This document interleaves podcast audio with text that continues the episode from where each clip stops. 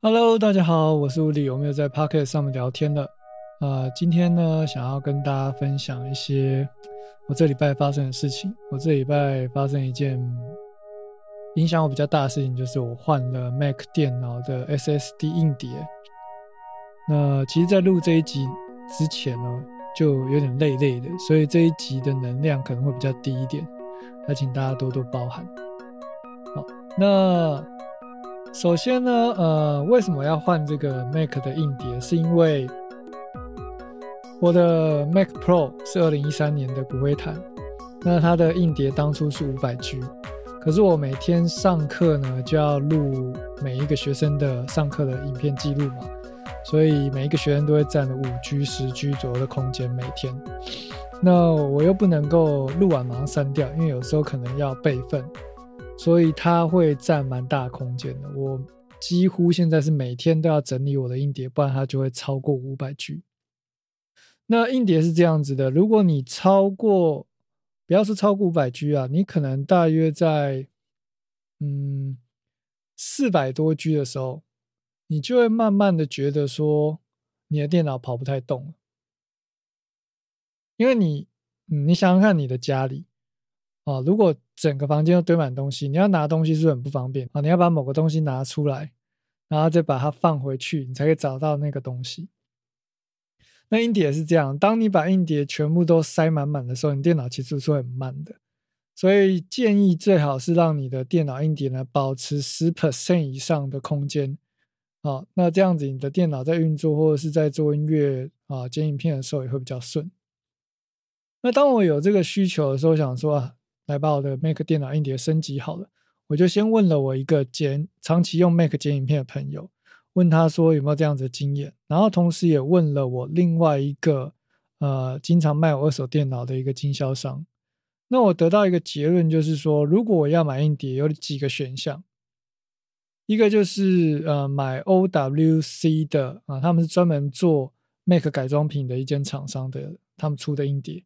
另外呢，就是可以选购 WD 或者是金士顿或者是三星相关的啊硬碟。好，那我大概搜寻了一下价格，会发现说，哎，W 硬碟同样两 TB 的空间，大约是九千多块。那 OWC 一样是两 TB 空间，它要一万九千多块，所以差了快一倍的价格。那我相信是人。大部分都会选择便宜的东西，所以就想说，嗯，那是不是可以买 WD 的就好了？那当然要买之前，这种东西就是要先确认一下，买了以后会有什么问题嘛？所以我就问了一下经常在改装啊 Mac 电脑的经销商，他就说你可能会需要一个转接卡，哦，那所以我们就会需要买转接卡。然后他也是跟我说他有使用过啊，转接是 OK 的，然后推荐我买。某某型号，比如说 WDD WD 的 SN 七五零，那我当然就去 PC Home 找这个型号去做购买。买的时候呢，呃，有稍微比价一下啦。那 Momo 是比较便宜，但是 Momo 它呃已经卖完了，所以只能在 PC 买，所以我就去 PC Home 买。然后同时呃下单了一个转接卡，转接卡分长卡跟短卡，那长卡是比较稳定啊。那其实它只是一个转接的功能，基本上就是把，就有点像我们做音乐的转接头，你只要接上去就可以了。那当然，我就是去某某啊买了，哎不对，我一开始是在 PC 用买了这个 WD 的转接卡。那 PC 用最近因为疫情的关系，它到三天才到货啊，就超过二十四小时，所以我就申诉说，哎，为什么你们啊发票都寄来了，然后东西还没来？结果发现东西来才是噩梦的开始，因为第一天呢，硬碟来了，然后本来想要直接装，就转接卡还没来，然后要拆硬碟的时候，发现说，哎，结果里面那个螺丝不是一般螺丝，它是一个呃内内六角的螺丝，而且是一个特特特制的规格，叫 T 八，所以我就上网找一下，看有没有呃螺丝的那种一整组的那种螺丝套组，发现。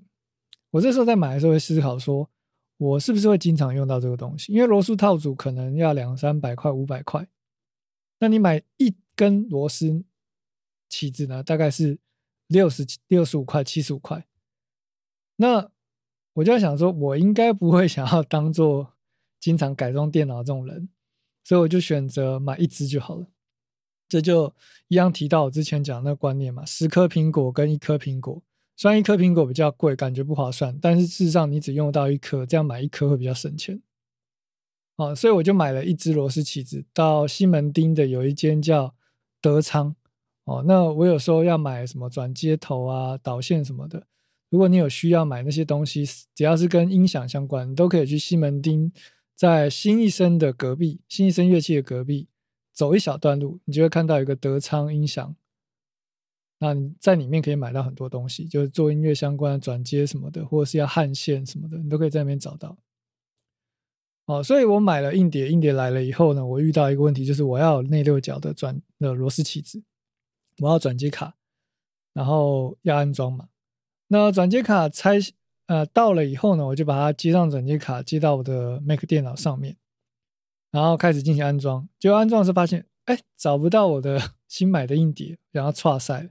好险这个时候呢，有一个呃二手电脑经销商呢，因为我电脑刚买了嘛，那他服务也很好，他就可以呃提供一些技术上的资源。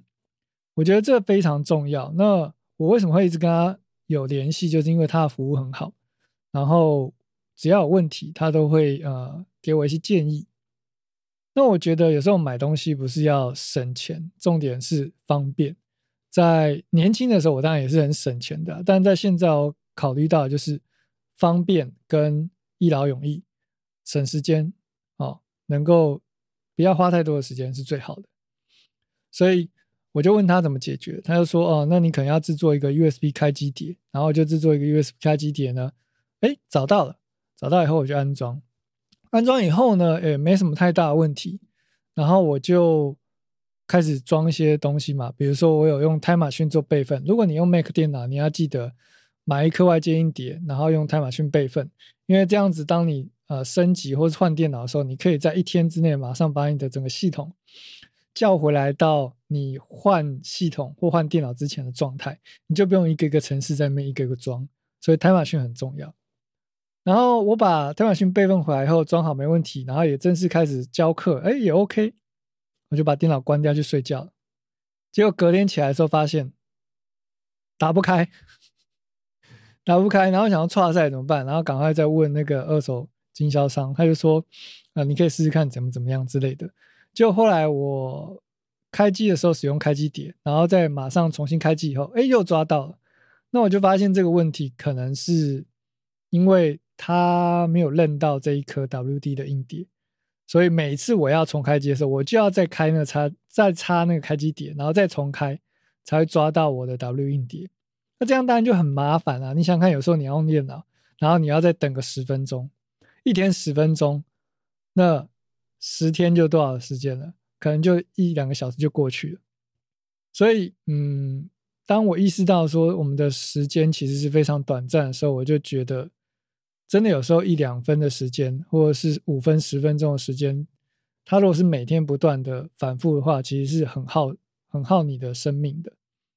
所以我就想，不行，我要换，我就再去某某下单买了那个一万九的 OWC 硬碟，因为我想说，既然它是专门，它号称它为 Mac 设计的，专门 for Mac 用，应该就不会有这样的问题。所以我就在在某某下单，然后。呃，下单到了以后呢，我就把硬碟换下来。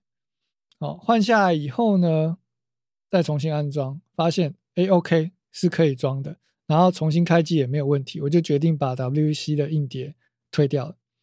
虽然说价格多了一倍，但是它也多了一个 SSD 的那个转接盒，所以我就可以把原本笔记型呃不，原本我的 Mac Pro 上面的那个 SSD 硬碟五百 G 呢，装到转接盒上面。那这样我就。主机有两 T，然后又有一个 SSD 的呃随身硬碟可以使用，所以这样就两千五百 G 嘛。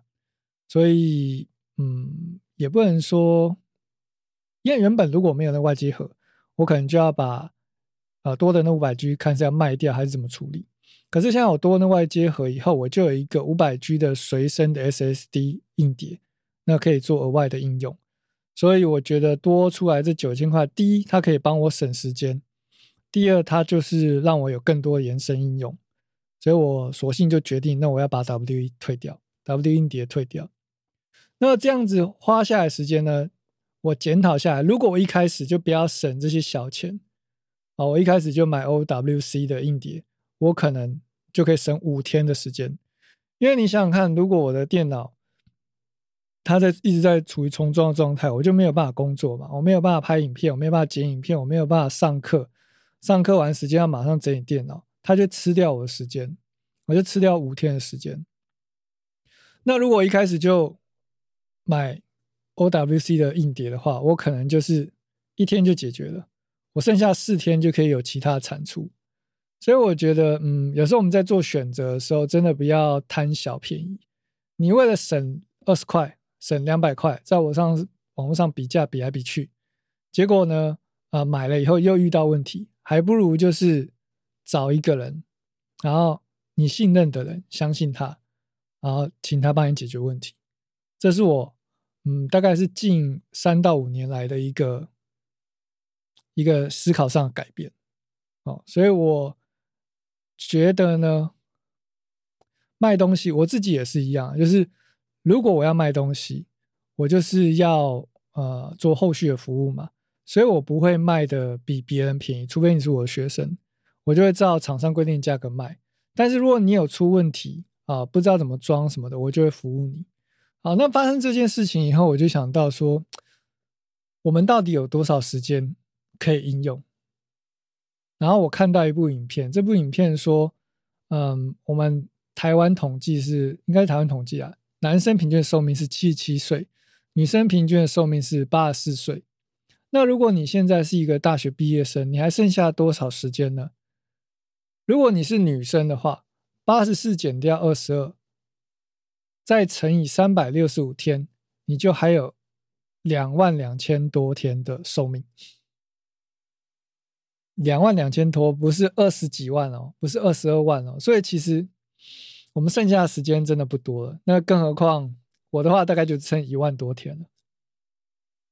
然后我又突然想到说，呃，在十年前我给自己定了一个目标，我希望我十年后能够达到这个目标。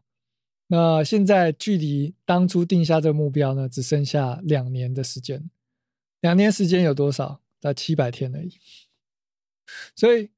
我们每醒来一天呢，就少了一天。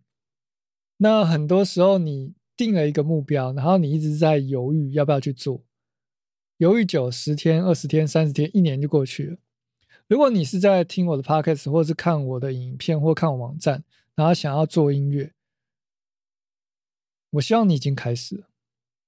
如果你现在还没有开始的话，你真的不知道哪一天时间就过了，或者是。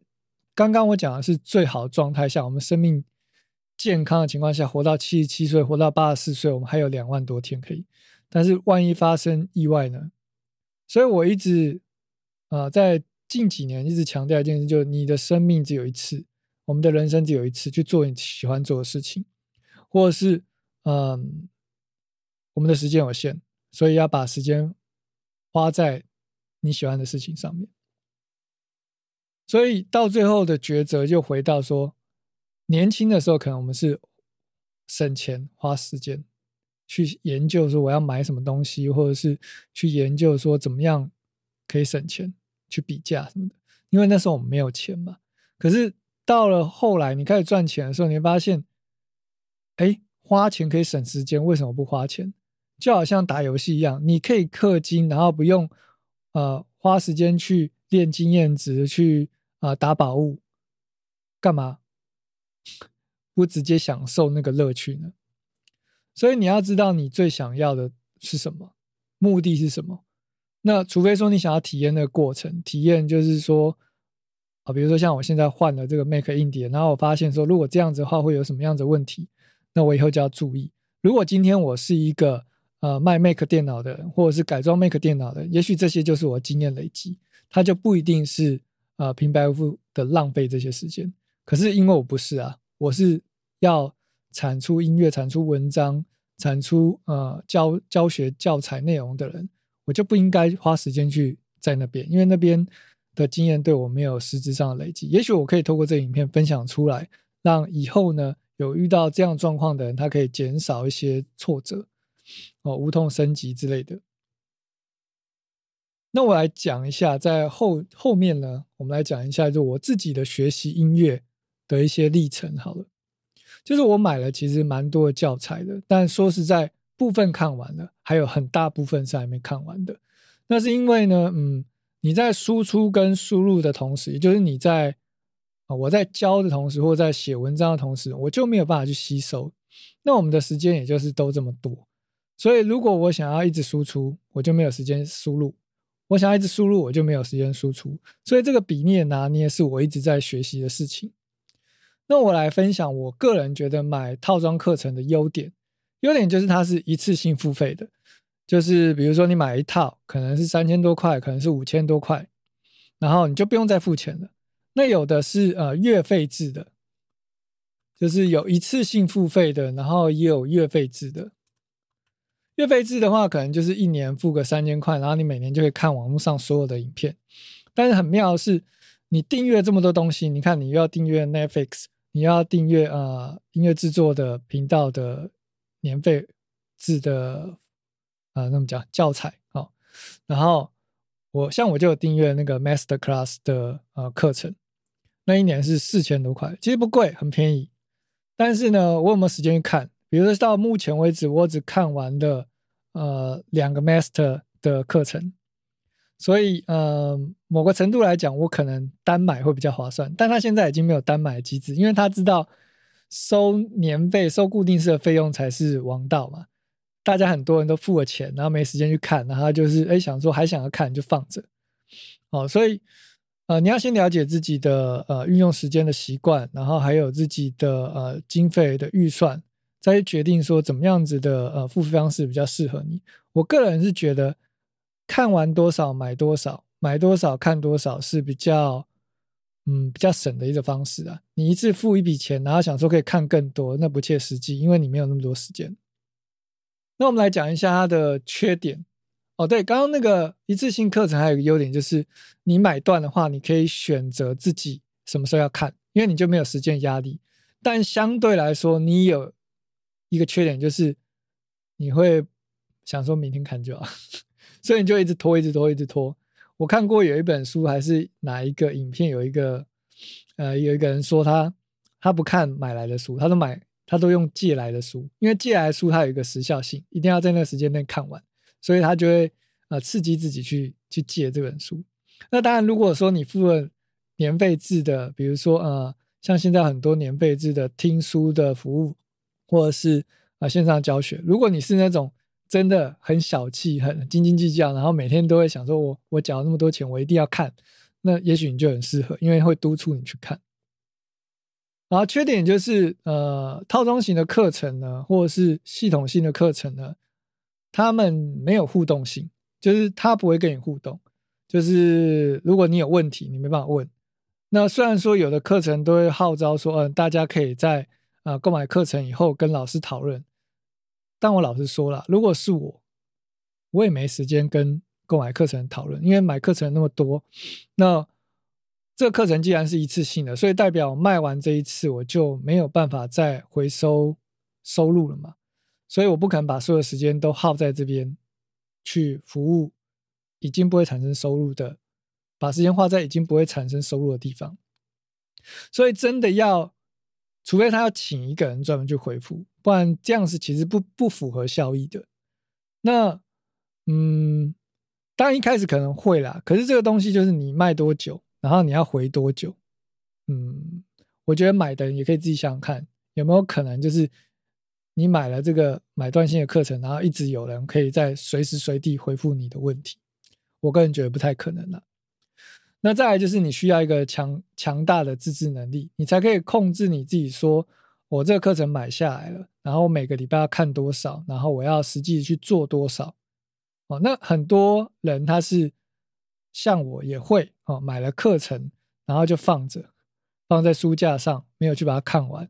然后啊，可能工作很累了，就想再划一下手机吧，然后一天就过去了。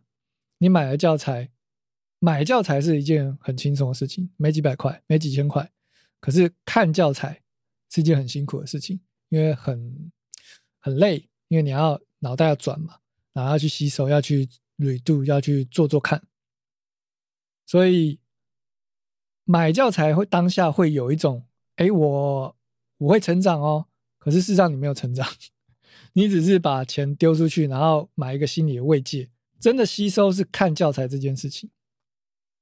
那所以网络上有非常多免费的资源可以看，只是你会不会找那个资讯啊？思考的逻辑跟找资讯的技巧很重要。再来就是，我觉得一本书或一套课程是没有办法完整的告诉你你需要的东西的。怎么说呢？就是，嗯，就像买粤语书好。粤语书它是假设你到一个程度，然后来教你东西，可是他不知道每个人的程度到哪里。就好像我们上上学好了，它分大一、大二、大三，然后班别还有分啊，比如说资优班跟普通班，为什么要这样分？因为这样会比较有效率的教嘛，要不然有的人他听不懂，大家不敢问，那学习效率就差。那有的人很聪明，他听得懂，而且他听他的思考逻辑更快。他要问的时候，又会占用到其他人的时间。其他人觉得说：“你问这干嘛？老师又还没讲到。”所以他就是没有办法做分阶的动作。哦，就是他是一个呃，他只能假设你到程度到哪里。所以，如果你想要学会一项知识或一项技术，你一定要大量的阅读。然后从这些大量的书籍里面，或者是视视视频，或者是影片里面，去找到连接，然后最后你才会通。所以你得花很多时间。重点是你出现问题的时候，没有人可以问，你只能自己找答案。所以你要在三四本书里，或者是三四本、三四部影片里面呢，去找关联性。所以做笔记很重要。像我自己自学的话，我会做大量笔记，我用心智图做笔记，我会实际去做做看，我会呃做一些记录，写文章也是输入跟输出的过程中，就是增加你理解的能力，这样。所以也许课程可能很好，但不适合你目前的程度。怎么说呢？就是嗯。为什么要教一对一教学？因为我就觉得在这个世界上会有需要一对一上课的人，他们找不到地方可以学好音乐，因为聪明的他不需要来找我嘛。但是就是有一群人，他们需要，他们需要有一个人可以了解他的程度，告诉他他现在怎么样子可以更有效的前进。不然为什么有私人教练？为什么会有家教？就是。虽然家教的费用比较贵，但是家教可以更有效的学习。那如果说他在上课的时候，比如在学校，他就能够有效的学习，他干嘛要请家教？干嘛要浪费两倍的时间去学一样的事情呢？对不对？那像我的学生，他们来上课，就是因为有我的呃解说，所以他们回去也不会再去看一大堆呃教学东西，甚至也不会来看我的影片，因为他们就已已经在做作业了。所以我 YouTube 影片他们都没在看，哦，然后呢，一对一课程有什么好处？就是你有一个短期的目标，像我们上课，我们每个礼拜都会给你一个短期的目标。你这个礼拜要把鼓抓出来，你这礼拜要知道怎么样调鼓的力度。为什么都从鼓开始讲？因为鼓最简单嘛，啊，鼓没有音跟音之间相冲的问题，哦，相对来说它的呃出错率、容错率也比较高。出错率比较少，容错率比较高，哦，那这也是就是我教学下来这些心得了。当你有短期目标的时候，你就会比较轻松，就像打游戏一样，他不会一下子就叫你去打大魔王吧？那你可能大魔王打你一下就一千滴血就死了，就挂了。就好像你去做音乐。然后你发现啊，为什么我做不出来？因为你想要完成一首歌，那就是大魔王啊！你应该是先从简单的东西开始，然后慢慢的累积自信。当你有自信的时候，你才会想做这件事情，而不是一开始就给自己满满的挫折。哦，就像之前有的学生，他去报了某某录音室的呃嗯团体班，然后花了啊，可能五六万、七八万，结果来上课，我讲的东西他都听不懂，因为他去上了一个大师班，但是他不是大师，那他去上又不好意思问，所以嗯，你要去报适合你的课程，适合你程度的课程。那在那之前，你要先知道你程度在哪，然后，但是通常课程都是。他们不会想要告诉你说他到底教了什么，也不能这样讲，应该说他会告诉你他会教你很多，但是他要怎么样在嗯一百个小时的课程去规划说，呃循序渐进的去让你懂，要怎么样拿捏？那当然就是要很很长的教学经验了。那你可以试着看看有没有一些呃，通常会有一个。有个 demo，比如说，如果你长期看他的文章或长期看他影片，觉得诶他教的方式很容易让你懂，那也许他的套装课程你就比较有信心，可以知道说他的教学方法。那如果说你只是看到呃一些 title，然后或者是一些呃列表哦，A B C D E 哦，你会学到这些东西，然后就冲动性的去购买，我是觉得我是不会这样做了。那我是会长期关注一个人，然后大概知道他他的一些想法，或者是他教学方式，然后我喜欢他的教学方式，或者说我喜欢他这个人的价值观，我就愿意跟他买课程。我是这样子的。哦，那再来就是，嗯，刚刚讲到一对一课程优点有互动性，可以马上发问，然后每堂课都有短期目标，然后进而可以帮助你完成一个长期的目标，然后。像我们的课程就做好习题，你这礼拜做上礼拜功课，那我们下个礼拜就会检讨上礼拜功课，然后知道你有什么样的问题，然后协助你改善这个问题。那缺点就是，嗯，可能会需要比较长的时间，所以呃，如果是家教的话，你就是每个月都要回来上课嘛，不然就没有掌握一个进度。但这同时也是优点啦，因为你会每个礼拜都有进度，哦，不会就是因为哎，反正。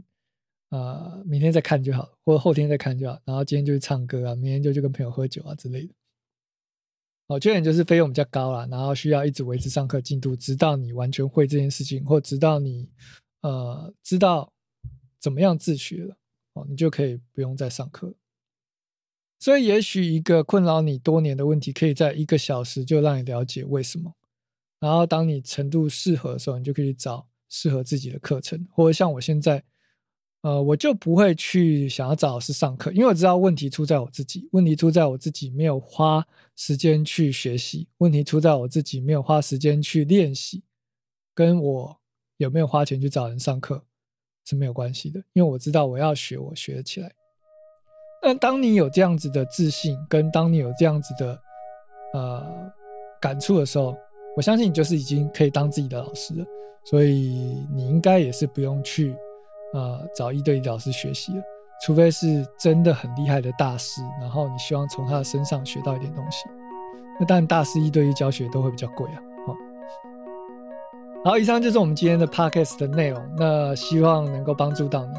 那我也会把这一集的影片呢稍微简介一下，因为中间刚刚有一点 NG，然后放到 YouTube 或者是我们的 podcast。那如果你有任何音乐相关制作的问题呢，你也可以在我们的 podcast 或这部影片，或是这个 podcast 的贴文下方留言。那我会在下一集的 podcast 中做回复。好的，感谢你的收听以及收看，我是吴力，我们下部影片见，下个下集 podcast 见，拜。